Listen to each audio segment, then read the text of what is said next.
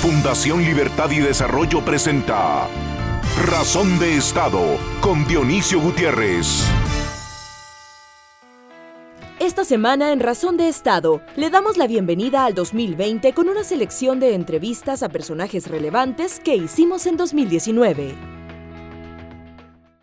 Bienvenidos, esto es Razón de Estado. Hoy tenemos el gusto de presentarles a don Felipe Calderón. Él fue presidente de México del año 2006 al 2012. Lo voy a presentar rápidamente. Él es abogado con una maestría en economía y otra maestría en administración pública de la Escuela Kennedy de Harvard. Inició muy joven su carrera política, fue diputado federal y secretario de la Comisión de Comercio para la negociación del Tratado de Libre Comercio con Estados Unidos. Fue electo secretario general del partido, candidato a gobernador para Michoacán, que es su estado natal. Fue vicepresidente de la Internacional Demócrata Cristiana, ocupó un escaño en la Cámara de Diputados y fue coordinador de su bancada.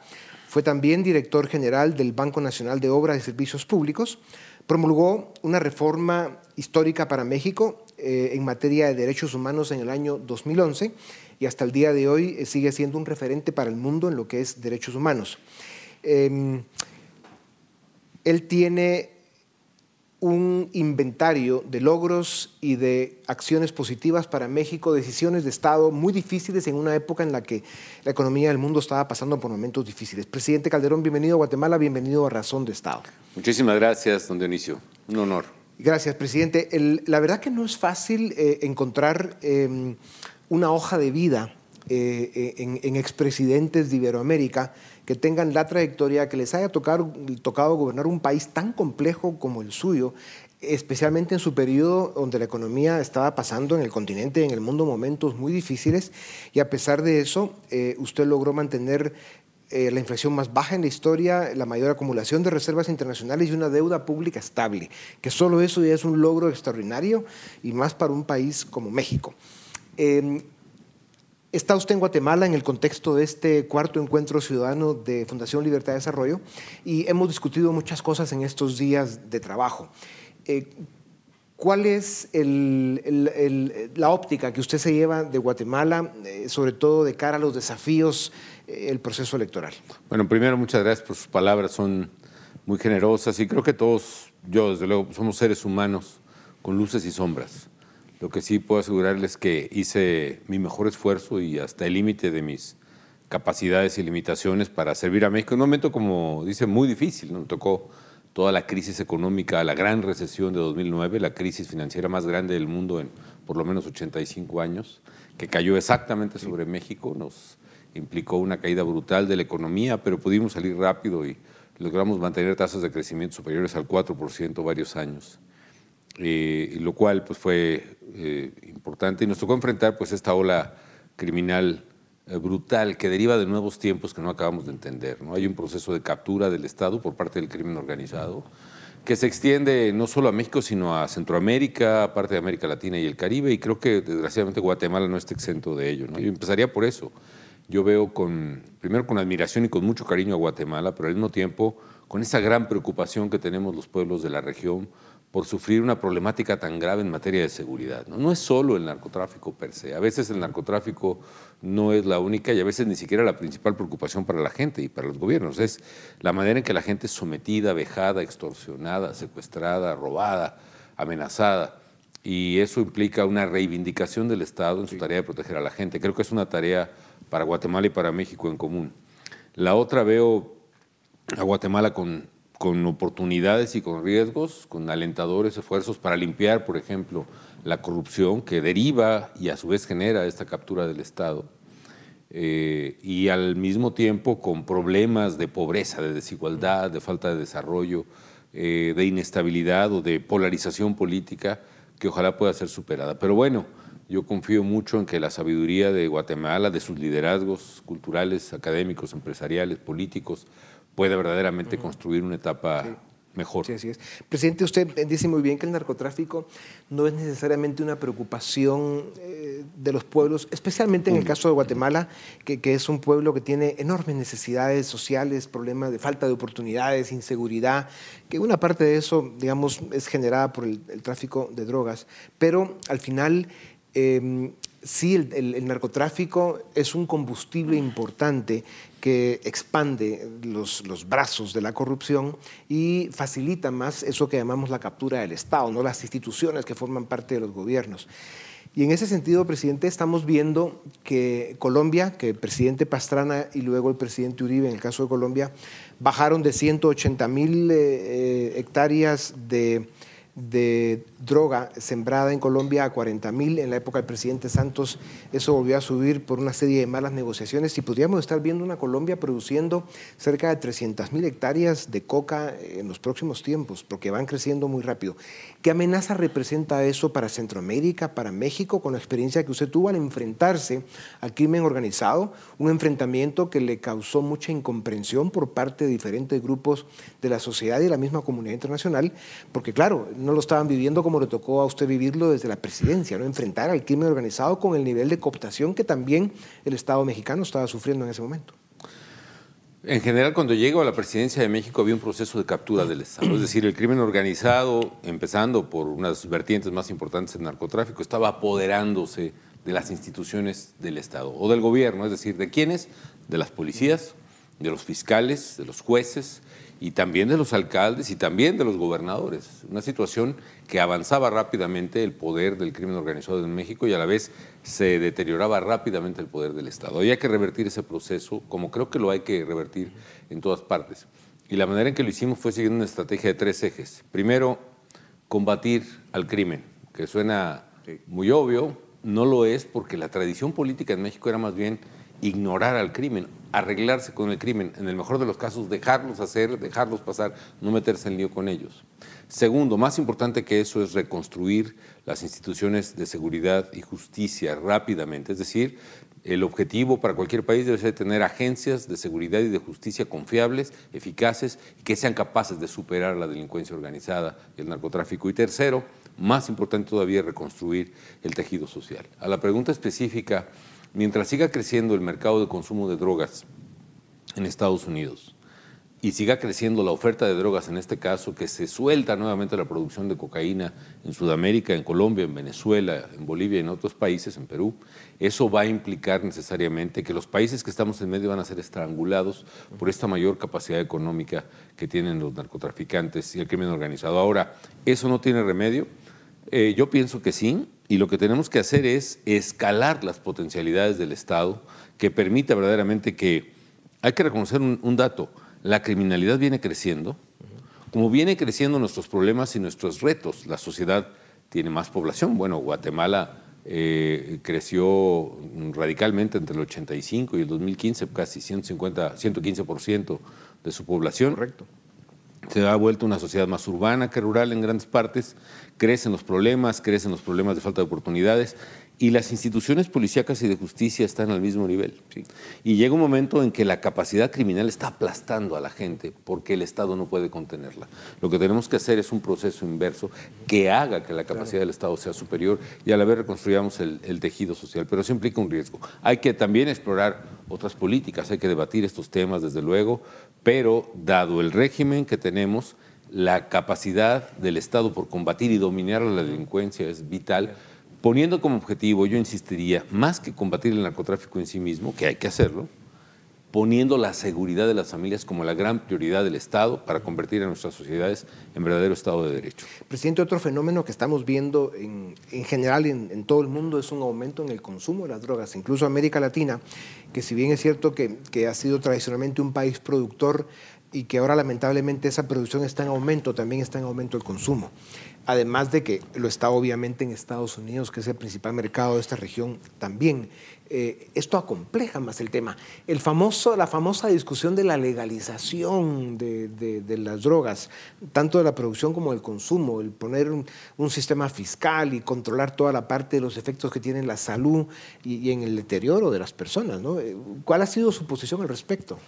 Primero, efectivamente sí, hay, está creciendo en nuestras sociedades el consumo. voy a dejar de hablar del caso de México, déjenme hablar del caso de México. Algunos dicen que porque los traficantes colombianos empezaron a pagar en especie y no en dinero a los traficantes mexicanos. Yo no creo, yo lo que, el aprendizaje que tengo es que más bien los criminales de este tipo, los narcotraficantes, lo que quieren es deshacerse del dinero. Entonces no creo que paguen en, en especie. Pero cualquiera que sea la razón, mi hipótesis es quizá más simple y es que México, sobre todo a través, después del Tratado de Libre Comercio, tuvo un crecimiento importante del ingreso per cápita es decir, lo que se llaman los economistas a paridad de poder de compra, pasamos de más o menos 2 mil dólares a 16 mil dólares. Y eso implicó que el mexicano promedio empezó a formarse una incipiente clase media. El mexicano promedio empezó a comprar más cosas, empezó a comprar mejor calidad de alimentos, empezó a comprar más televisiones, pantallas planas, refrigeradores, microondas, teléfonos celulares se restableció el crédito con gobiernos como el de Cedillo, el de Fox y el mío. No teníamos crédito por la inflación. Empezó a aparecer el crédito, la gente pudo comprar automóviles, viviendas, pero también ese mercado con mayor capacidad de ingreso empezó también a comprar droga. Y eso provoca el crecimiento del consumo. Esto es muy importante, Dionisio, porque provoca un cambio verdaderamente estructural del comportamiento del crimen organizado porque en el siglo pasado los criminales se dedicaban a vender a Estados Unidos. Era un negocio exportador donde el valor agregado está en el transporte. Cuando empiezan, además del viejo negocio, a distribuir en nuestras ciudades y pueblos, su valor agregado no es el transporte, sino la logística de control de múltiples puntos de venta al mismo tiempo. No es lo mismo exportar café de Colombia en toneladas por barco que vender perdón por la, el comercial Starbucks en cada esquina. Tienes pues. que dar la temperatura, el pay de manzana, en fin. ¿Esto qué genera? Que no es lo mismo colocar una tonelada de droga y, pasarla de Mazatlán, digamos, a Tucson en un tráiler escondida, a vender un millón de bolsitas de un gramo, o sea, la misma tonelada, en las calles de Ciudad Juárez. Porque eso implica una red, un ejército que no existía antes de personas, de distribuidores, e implica el control territorial. Es entonces cuando el criminal le interesa no solo controlar policía de caminos que quizá ya tenía, sino controlar policía de la esquina en esa ciudad e incluso capturar la policía de Ciudad Juárez. Este control territorial es la nueva variable que no existía antes. Y ese control territorial lleva a otra cosa, la disputa contra otra organización por el mismo territorio que tampoco existía antes. Ese, por cierto, es el origen del crecimiento exponencial de los homicidios en México y en Guatemala y en Honduras y en El Salvador y en Jamaica y en muchas partes. No es la acción o la inacción del Estado. Eh, por una parte. en cuanto al debate de drogas, yo honestamente sí creo, primero, que es... Eh, un poco ingenuo pensar que esas son soluciones domésticas. Son soluciones que tienen que plantearse a escala global.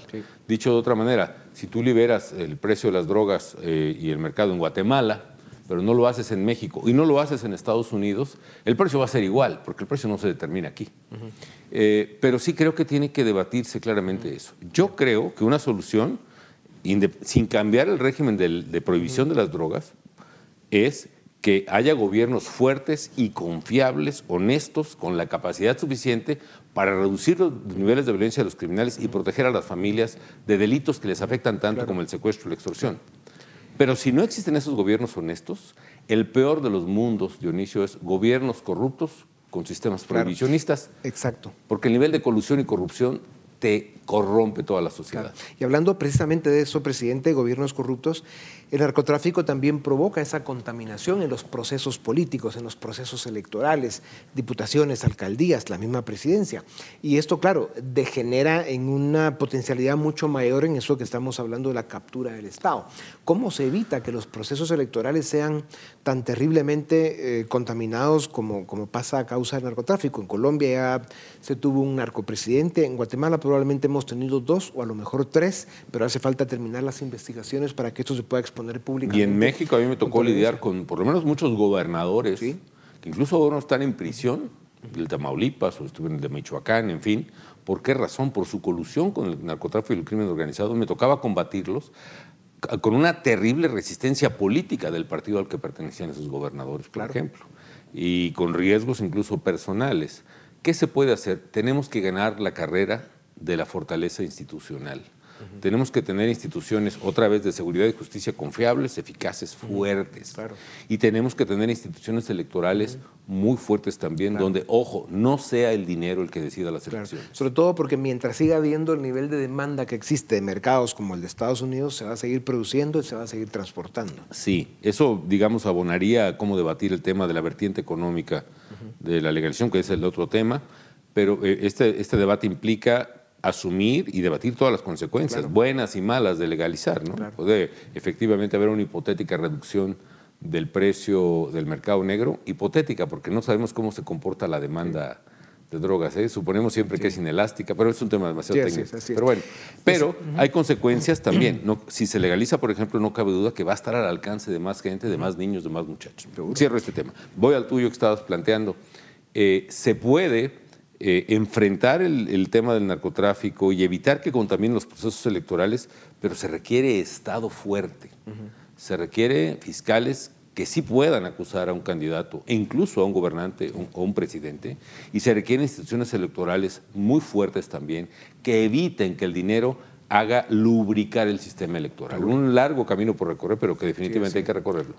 Pues presidente, mientras sigan habiendo estadistas como usted, eh, hombres que pasaron por la presidencia de México eh, dejando un saldo positivo y que siga usted siendo lo que es un estadista que viaja por el mundo donde se le respeta en tanques de pensamiento, universidades, en otros gobiernos de Occidente, de primer mundo.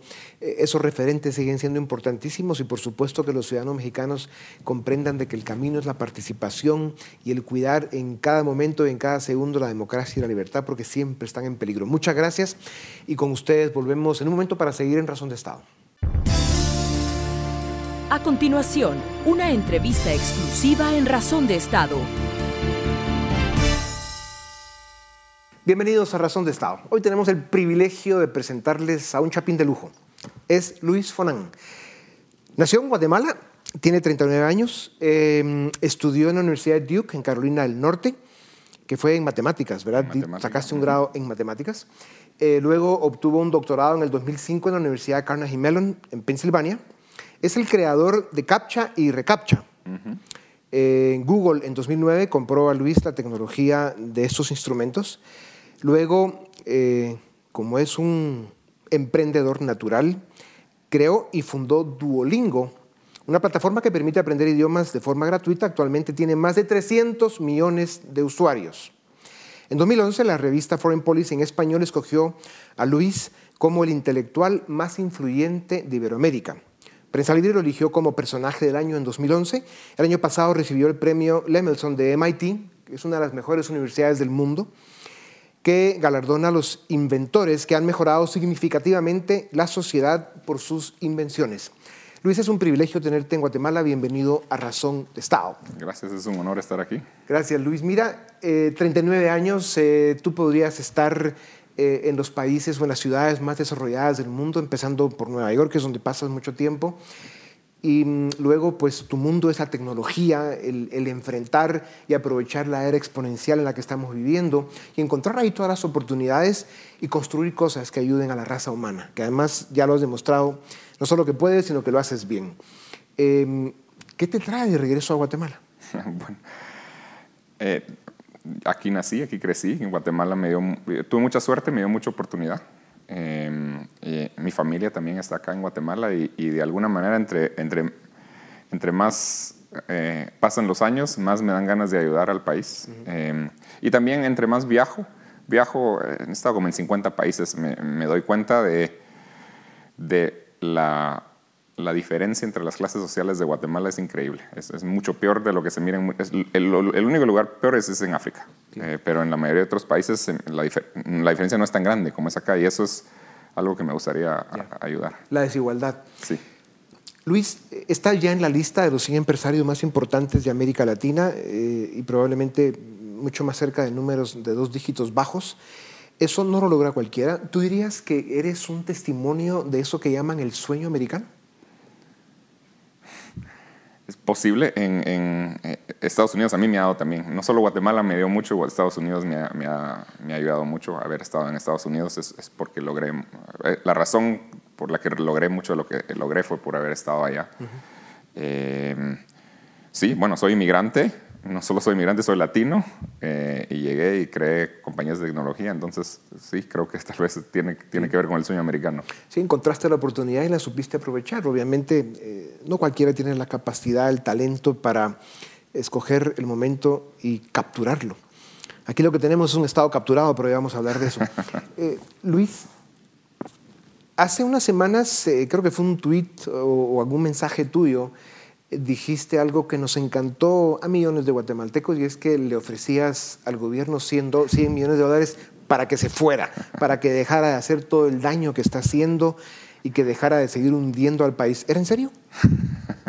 Era broma. Ah, eh, porque no creo que lo vayan a tomar, creo que no, eh, comprar a todo el gobierno para que se vayan creo que sería más caro que eso. Y era, broma, también esto no es, no es algo ético que se pueda hacer realmente. El gobierno está elegido eh, democráticamente, no, no, sería malo comprarlo, pero, pero realmente era, era, lo dije para expresar mi frustración que, digo, bueno, si, si tantas personas en gobierno están ahí solo para hacerse ricos, nos saldría hasta barato pagarles para que se fueran y que nos dejen de estar eh, arruinando el país. Sí, así es.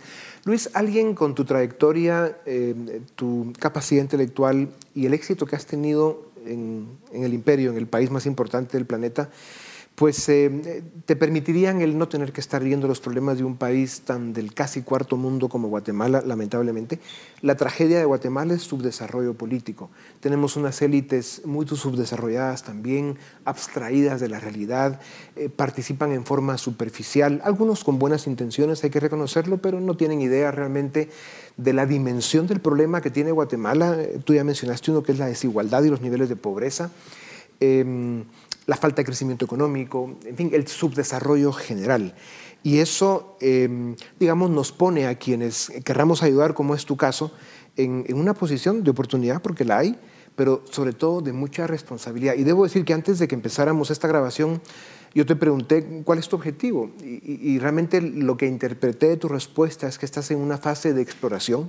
Tú eres un, un intelectual, un empresario exitoso en el mundo de la tecnología y, tienes la honestidad y la generosidad de volver la vista a tu país y, decir, voy a ver en qué puedo ayudar. Y estás haciendo eso y algunos lo han malinterpretado. Sí, eh, bastante gente lo ha malinterpretado. Eh, eh, bueno, me han acusado, también estábamos hablando aquí de que las cosas que me han acusado te han acusado también a ti. De, me, han, acusado de que, bueno, que, que estoy pagado por George Soros, que ni lo conozco y que estoy casi seguro que ni sabe dónde queda Guatemala ya somos dos, sí. estoy que, que, soy. me, han, me, han, acusado de todo tipo de cosas. Hasta de comunista, ¿no? Ah, no, bueno, esa es la, la, más común, es que me, me, acusen de comunista, lo cual es. me da risa. Eh, vivo en el, uno de los países más capitalistas del mundo. Eh, he creado empresas. Me encanta. Me encanta me encanta eh, poder ser dueño de mis cosas, no, no como en el comunismo, que nadie es dueño de nada. sí, me acusan de todo esto. Pero, pero yo creo que es una minoría de las personas. Yo creo que la mayoría de gente em, eh, se da cuenta de que las cosas que digo tienen sentido. Eh, y, creo que hay una minoría de personas que ya sea tienen malas intenciones o se han creído no sé qué, que, que se ponen a acusar de cosas. Por ejemplo, esto del comunismo no, no tiene nada de sentido. Sí. Eh, sí. aquí en este lugar lo único que tenemos de comunista es el rojo ese de la pared de atrás, que, que, bueno, por ahí va y es un medio rojo, ¿no? Pero en todo caso, eh, Guatemala es de los pocos países del mundo, Luis, donde en el siglo XXI todavía hay cavernícolas. Y por ahí andan diciendo esas cosas y son unos cuantos. Y algunos de ellos financiados por gente de la élite económica, lo cual, digamos, confirma un poco lo que te decía hace un momento. Luis, en general, la población le cree más a los mensajes anónimos que recibe en todos sus instrumentos tecnológicos que a gobiernos, políticos, élites, incluso la prensa. Hasta el Vaticano sufre una crisis de confianza muy grande. Em, la tecnología, háblanos un poco de eso, cómo podría resolver el tema este, no solo con elementos de verificación, sino eh, de identidad también. O sea, alguien que esté tuiteando o dando un mensaje que tenga que identificarse un poco más agudamente. Sí, bueno, y ese es un problema muy particular de Twitter. Twitter sí realmente eh, deja que haya cuentas anónimas y todo eso. Creo que Facebook es un poco mejor, que sí, realmente las cuentas en Facebook son un poco menos anónimas. Pero yo creo que como como ciudadanos o como usuarios de las redes sociales, nosotros no le deberíamos de creer a, ninguna cuenta donde el nombre es obviamente falso, la foto es obviamente falsa, no deberíamos de creerle nada de lo que dicen, eso es lo que creo yo. Eh, pero las, redes sociales en sí creo que deberían de hacer algo. Desafortunadamente, por ejemplo, el, fundador de, Twitter, el fundador y CEO de Twitter, eh, él realmente opina que eh, las cuentas anónimas son buenas Eh, eso es desafortunado. Yo creo que es desafortunado. Porque, Hasta que hay una legislación que le diga lo contrario, ¿verdad? que por ahí tal vez lo resuelve. Pero no sé si, no sé si va a pasar en algún momento. Y, y, siempre usan la misma, eh, la misma excusa, que bueno, tal vez hay eh, en algunos países o en algunos lados, decir la verdad tiene consecuencias negativas con el gobierno, etc. Entonces, por eso es que el anonimato eh, claro. deja de decir la verdad, pero el problema es que tiene cosas muy malas también. Bueno, tú ya lo sufriste, ¿no? Por decir algunas verdades, eh, te brincaron los cavernícolas y por supuesto el gobierno ya hizo comentarios también, pero bueno, bienvenido. Gracias, gracias. Luis, la educación eh, en Guatemala es otro de los grandes dramas que vivimos. más de un millón de niños no van a la escuela y la mayoría de los que van van a escuelas medio destruidas eh, los maestros con muchas limitaciones y luego el modelo mismo educativo es muy limitado y precario. Mm. Eh, ¿Tú visualizas algo que en los próximos años puede haber algún instrumento que sea más accesible para los padres, para que empiecen a educar a sus hijos desde muy niños a través de la tecnología? Sí, yo creo que eso, eso es en, lo que algo, en, algo en lo que sí podemos hacer bastante. En, eso es en lo que está trabajando con Duolingo, en tratar de, de dar educación gratis eh, por ahora solo lo estamos haciendo con idiomas, pero yo creo que podemos hacerlo con otro tipo de, con otro tipo de cosas. Estamos desarrollando una aplicación para enseñar a leer y escribir, eh, no idiomas, sino alfabetismo, para enseñar a leer y escribir. Creo que, creo que va a ser muy exitosa y que bueno, lo único que necesita el niño es acceso a, a un teléfono Android. Claro. Em, entiendo que no todos lo tienen, pero creo que sí hay bastantes personas que tienen acceso a un teléfono Android. Creo que podemos hacer eso y también creo que hay bastantes cambios que se pueden hacer. Eh, en varios países en Latinoamérica creo que hay, hay muy buenos programas. Eh, en Uruguay está este el Plan Ceibal, que es muy bueno. Creo que, sí. creo que sí podemos copiar cosas que se han hecho en otros lados de, Latinoamérica. Can Institute de, Salcan, yo le conocí en Silicon Valley hace un tiempo. Me parece un modelo de, muy bueno. para educación muy interesante. Muy bueno. Yo creo que es algo, yo creo que la educación es algo que sí podemos mejorar bastante en Guatemala no de inmediato, pero tal vez en los próximos 10 años, creo que es lo que podemos hacer. Eh, otra cosa, hoy, hoy en la mañana fui a ver eh, la escuela de los patojos. Eh, muy bueno, muy bueno el, modelo. se miran todos los niños muy contentos. He ido a escuelas públicas y fui a la escuela de los patojos. Es una diferencia increíble. Estaban todos muy contentos, estaban, es una educación muy digna, les dan de comer y cuesta 400 dólares por niño por año. Claro. Lo cual es bueno. Imagínate que en los últimos 20 años la población de Guatemala más o menos se duplicó y tenemos poco más de 20 años de sufrir el drama de la desnutrición. Esto quiere decir que hoy en día la mitad de la población vive con el impacto que le provocó el haber tenido un problema de desnutrición crónica en su niñez y eso pues les provoca una deficiencia, un, retraso que le hace daño a su capacidad de desarrollo. Sí, eso es, eh, por, eso, por eso es que me gusta mucho lo que están haciendo los del patojismo, que les dan de comer. Sí, pues. Les dan de comer a los niños. Y me están contando que en diciembre no van al colegio los niños porque están de vacaciones y pierden peso. Ya. En todo, en todo, diciembre y de ahí cuando regresan vuelven a ganar peso a, la, hora de regresar a la escuela esta. Pues yo lamento muchísimo que tengas 39 años porque si ya hubieras estado en los 40 muchos te habríamos empujado para que consideraras el, correr y ganar las elecciones este año, porque la oferta es muy pobre. ¿La has visto? Sí, la he visto. Eh, eh, eh, no solo la oferta es pobre, sino también, aunque la oferta se mire buena, lo que ha pasado en todo, con todos los gobiernos anteriores es que tal vez se miren buenos, pero de ahí, el problema que yo tengo es que no sé, no sé en quién confiar. dado, el historial en todos los gobiernos anteriores, sí. hasta gobiernos que se, que se que, cuya cuya campaña política es que no son ni corruptos ni ladrones, resultan siendo corruptos. ¿Y ladrones? Sí, sí. No, hay algunos candidatos, los menos, yo diría los muy menos, que podríamos considerarlos gente honorable, que tiene buenas intenciones, pero claro, sus proyectos son muy pequeños, limitados. No hay un proyecto de desarrollo, digamos, que lo hayan elaborado, ni, ni mucho menos un equipo que les ayude a gobernar si ganaran. Es un gran problema. El equipo es un gran problema y es algo que yo he pensado bastante en que cómo hacer, cómo hacer para que haya un buen equipo y cómo hacer para que no haya corrupción en el gobierno. Y una idea que se me ocurrió es tener, yo no sé si esto siquiera es legal, tener a todo un gabinete de personas que ni son de Guatemala. es totalmente legal. Incluso sería deseable. ¿Sí? Luis, la, formación, cuando tú, y lo has dicho ya dos veces, eh, el tema del equipo, el tener gente preparada para que ayude a gobernar, eh, veo que estás muy consciente de la importancia que tiene la formación para que quien vaya a ocupar un puesto de responsabilidad y más si se trata de decidir sobre la vida de los demás, que esté preparado, porque es una gran responsabilidad. Sí. Sí, eso es algo que, eso es algo que no he visto en los candidatos, bueno, no solo en los candidatos, sino en muchas personas que están en el gobierno.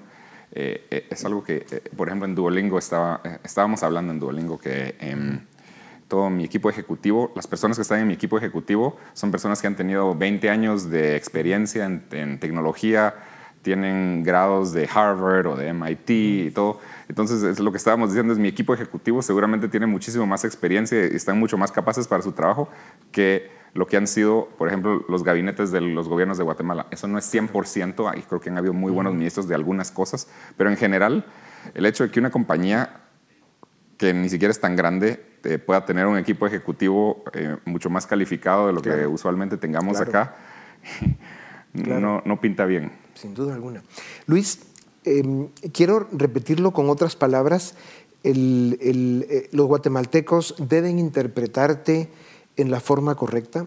Vienes eh, con tu juventud, 39 años, eh, que en, Guatemala estás todavía dentro de esa inmensa mayoría que son de 39 para abajo, más del 85 o cerca del 85% y vienes con esa autenticidad, con esa generosidad y buen deseo de dar un aporte a tu país, el país que te vio nacer, porque obviamente desde donde estás, que es el primer mundo, y además eh, viviendo con un gran éxito empresarial, eh, el que tú voltees a ver a tu país eh, te hace ser una persona agradecida y como dicen, los agradecidos son los bien nacidos y eso pues es muy respetable.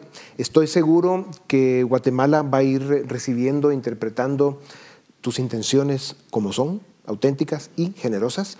Esta tribuna estará siempre a tus órdenes. Eh, qué gusto tenerte en Guatemala y ojalá podamos contar contigo para algunos de los proyectos en los que eh, percibo y siento que coincidimos. Muchas gracias. Sí, muchas gracias, muchas gracias por todo y es un honor estar acá. Muchas gracias, Luis. Con ustedes volvemos en un momento para seguir en Razón de Estado. A continuación, una entrevista exclusiva en Razón de Estado.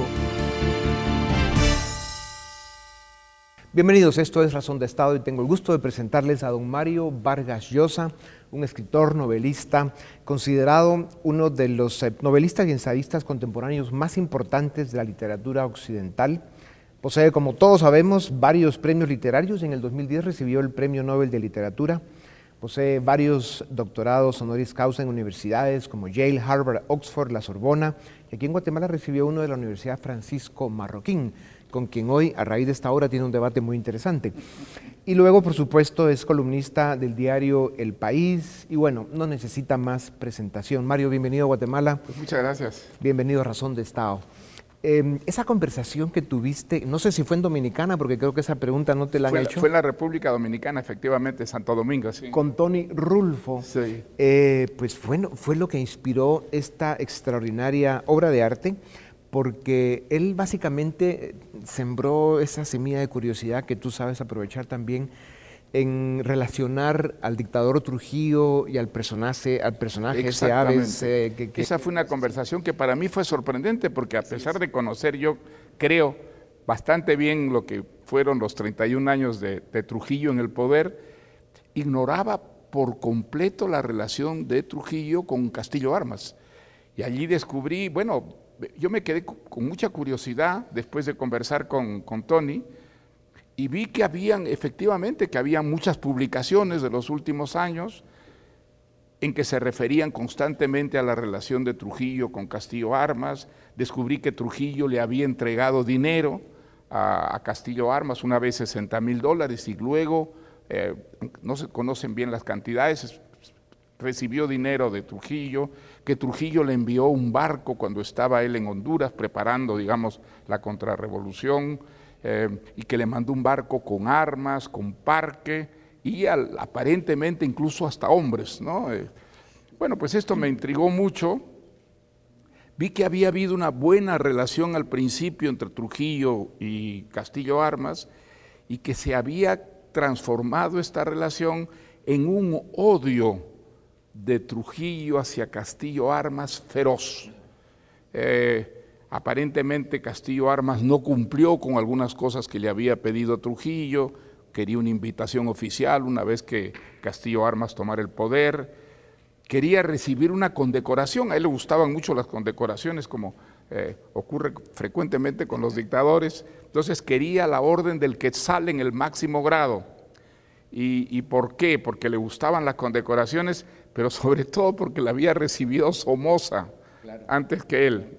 Y entonces, bueno, pues Castillo Armas no cumplió, eh, Castillo Armas procuró tenerlo más bien alejado, había como una desconfianza, hacia meter a Trujillo un poco en la vida de Guatemala.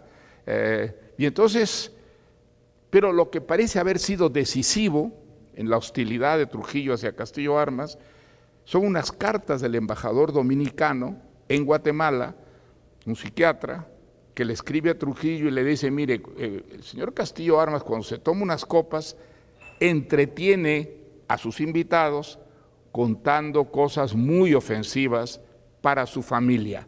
Habla de Ramfis, habla de los, la, familia Trujillo, y era algo que volaba a Trujillo. A él no le importaba que lo atacaran, pero que atacaran a su familia lo volaba. Mario, y esa eh, relación que tú encontraste entre tu novela La fiesta del chivo, que es precisamente sobre el personaje de este dictador Trujillo en la Dominicana, y esa relación que hay pues con Castillo Armas en aquel momento y luego unido al momento que vivía América Latina donde teníamos muchas dictaduras militares, eh, la democracia pues eh, básicamente no existía. Y que en Guatemala eh, se encontraba en aquel momento un movimiento que aquí localmente los conservadores y la derecha miraban como un movimiento marxista y la toma del comunismo internacional en Guatemala. Y eso pues provoca el que tú trabajaras en esta obra que viene a explotar una bomba importante en Guatemala en estos tiempos, pero hablemos un poco de, cómo uniste los elementos. Mucho, yo era estudiante universitario en San Marcos, o sea, muy lejos de Guatemala, y recuerdo mucho el enorme interés que despertaba entre nosotros, jóvenes estudiantes, lo que ocurría en Guatemala, y fundamentalmente las reformas que intentaba el presidente Arbenz.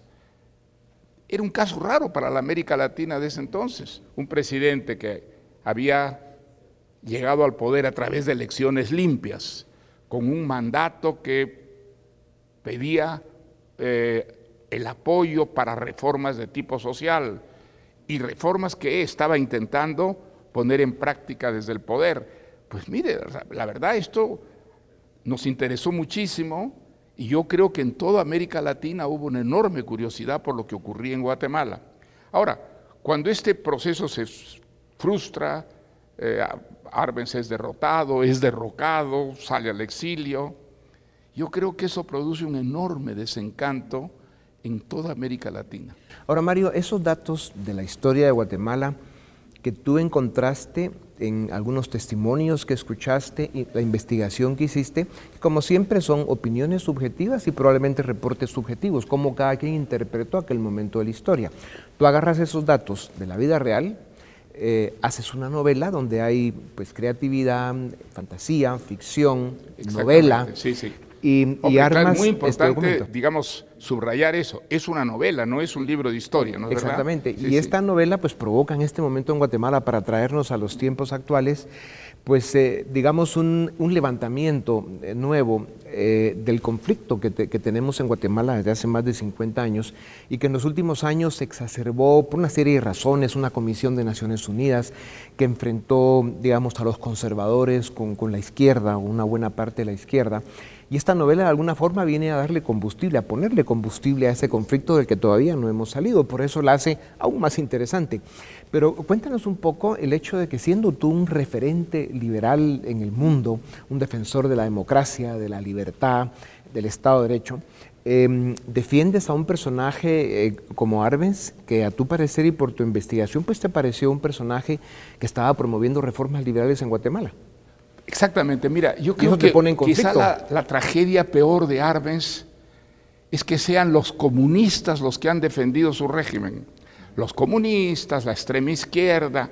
Yo creo que si algo desnaturaliza profundamente lo que fue la presidencia de Arbenz, es precisamente eso, de que una extrema izquierda que no es democrática, que por lo menos no era democrática, Y que que no quería la libertad, que quería, digamos, imponer, ¿no es cierto?, una, defendiera a Arbenz. Entonces, eso ha contribuido muchísimo a manchar de totalitarismo, de autoritarismo, un gobierno que fue profundamente democrático. La extrema izquierda te critica seriamente por Sí. esta novela, como lo están haciendo los conservadores Bueno, quiere decir también. que estoy en la buena dirección. Sí. quiere decir que estoy en la buena dirección. Yo no soy comunista, yo no soy socialista, yo soy demócrata, soy un liberal. Y yo creo que los demócratas y los liberales tendríamos que reivindicar lo que significó eh, el presidente Arbenz y los esfuerzos que él hizo para modernizar la, la sociedad Su guatemalteca. propuesta más polémica fue la reforma agraria. Por ejemplo, ese elemento... Pues mira, déjame decirte, yo he leído dos veces el proyecto de reforma agraria que aprobó el Congreso eh, guatemalteco.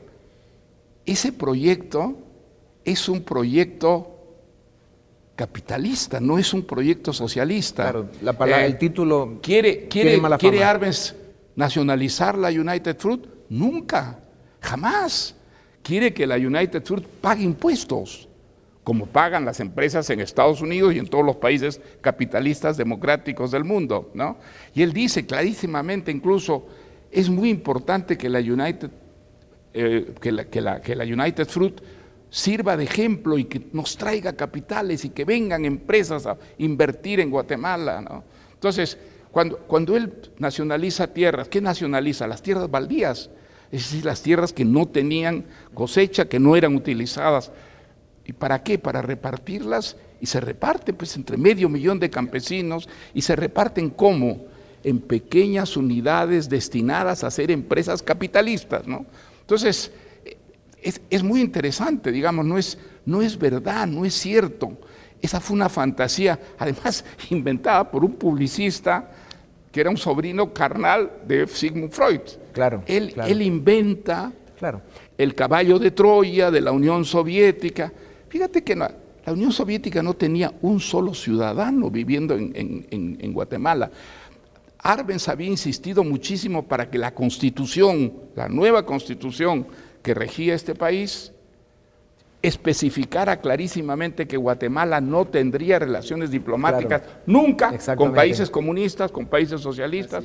O sea, Y a pesar de eso que ¿En, tú en dices... qué, en qué forma Arbenz quiso facilitar, digamos, la, la toma de Guatemala por la Unión Soviética? Claro. Es una pura fantasía. Y a pesar de eso que tú dices, eh, que usas datos de la historia y luego cómo tú los interpretaste, esto es una novela, no una biografía. Bueno, pero digamos que es una novela que está basada en muchos hechos históricos Correcto.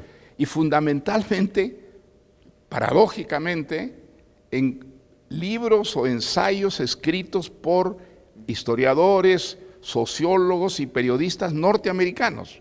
¿ah? Es muy interesante. Ellos tampoco creen que Arbenz fuera un comunista emboscado.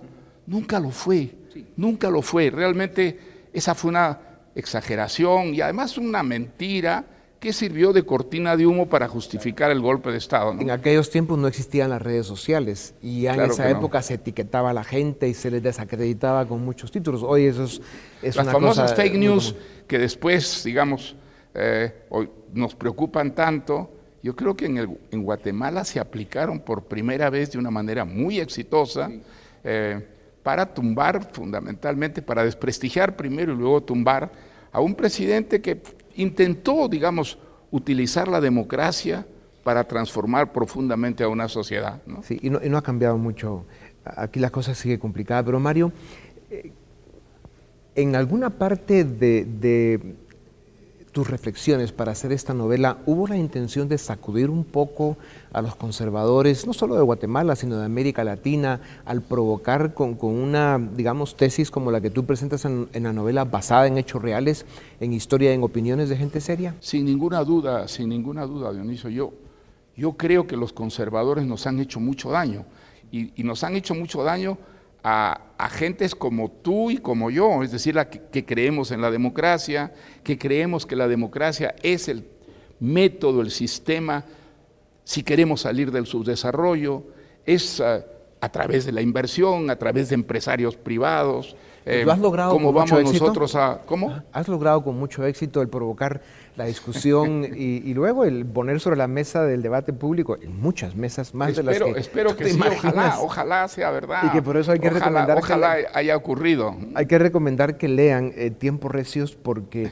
eh, es una novela que con el paso de las hojas Sí. pues vas encontrando todo eso que tú explicas, ¿no? Eh, los argumentos y, y la parte novelada que la hace tan emocionante. ayer conversábamos en un almuerzo muy simpático eh, sobre cuántos muertos ha causado la guerrilla, el terrorismo en Guatemala desde esa época. Sí. Más de 200 mil. 260 mil. Bueno, 270 mil. Entre muertos y desaparecidos. Pues no, ¿no crees tú que si hubiera prosperado esa reforma agraria y esas medidas sociales que quería llevar a cabo eh, la presidencia de Arbenz, nos hubiéramos ahorrado esos 270 mil muertos que han resultado de las guerrillas, del disparate de los jóvenes que creían que yéndose a las montañas con un fusil iban a crear la sociedad perfecta. ¿no? Hay que aclarar que el concepto de reforma agraria hoy en día planteado por una izquierda radical y obsoleta no tiene nada que ver con el proyecto de reforma agraria que se propuso supuesto, en aquella época y por eso es que la palabra es polémica, pero, pero sin duda alguna la polarización que ha existido en Guatemala en las últimas cinco décadas, que ha ido cambiando de modalidad, modalidad pero sigue presente al día de hoy, nos hace mucho daño. Enorme daño, ¿Cómo, cómo crees tú que se puede aliviar eh, ese nivel de polarización y que este libro y esta novela Pues yo creo que es más a fácil ayudar hoy a- en día, a- digamos, el comunismo está muerto, el comunismo no existe ya, digamos, este, hay algunos pa- paisitos comunistas que son el mejor ejemplo de que ese no es el camino. Si uno quiere salir del subdesarrollo, si cree que hay una sociedad que sea humana, en la que haya diferencias que sean respetadas. Entonces, creo que es muy fácil para América Latina, o mucho más fácil hoy en día, cuando, que, que en el pasado, cuando existía la idea del paraíso traído a la tierra, no es cierto, desde el cielo. Bueno, pues hoy día sabemos que ese paraíso no existe, eh, la Unión Soviética ha desaparecido, China, que era otro de los grandes países comunistas, se ha convertido en un país capital- autoritario, pero capitalista. ¿no? Entonces, ¿qué es lo que queda del comunismo? Queda Cuba, queda Venezuela, queda Nicaragua. O sea, alguien quiere imitar esos países sensatamente creyendo que ese Un es el camino para... fracaso. Es ridículo. ¿no es Sin embargo, la- las grandes amenazas de hoy para América Latina eh, pues son obviamente la corrupción, el narcotráfico y el populismo, que sigue Esos son siendo los grandes un drama, problemas ¿no? que tiene la democracia. Y esos son problemas que tienen una solución, digamos, hay que enfrentarlos de una manera muy resuelta, muy enérgica. Y para eso necesitamos tener democracias que no sean con- tan corrompidas como desgraciadamente pues son muchas democracias en, en América Latina. Mario, y ese optimismo viniendo de ti eh, tiene un peso específico importante porque pues has vivido la historia de América Latina muy de cerca, la has estudiado, has escrito sobre ella. Y el hecho de que tú nos hagas reflexionar sobre que al final del día el proceso eh, de la vida y el paso del tiempo sí nos ha ido ayudando a evolucionar y que si bien pasamos de las dictaduras a estas democracias imperfectas y muchas veces corruptas, digamos, podemos decir que no vamos en el camino tan equivocado, No, porque cada día que- se expone más esta realidad Yo, yo y se creo buscan que, democracias no, liberales Yo creo que estamos en el buen camino, digamos. ah, la democracia es el camino. Ahora hay que perfeccionar nuestras democracias. Muchas de ellas pues están profundamente afectadas por la corrupción, ¿no? Eh, y ese es un problema absolutamente mayor, porque una democracia corrupta no funciona como, demo- como una verdadera democracia. ¿no? Lo importante, Mario, es que has vuelto a poner sobre las mesas del debate público en Guatemala el tema de nuestra democracia, nuestra historia y sobre todo el reforzar los valores que al final del día nos pueden convertir en una nación, en una Centroamérica y en una Latinoamérica desarrollada con democracias e instituciones sólidas, liberales, con Estado de Derecho. En Mario, eso estamos totalmente de acuerdo. un grandísimo gusto verte de nuevo. eh, mucha Muchas suerte, gracias. aunque ya sabemos que esto ha sido un éxito extraordinario, pero estoy seguro que lo seguirá haciendo como las próximas novelas que nos regales. Muchas gracias. A ustedes, gracias. Esto es Razón de Estado. Razón de Estado con Dionisio Gutiérrez es una producción de Fundación Libertad y Desarrollo.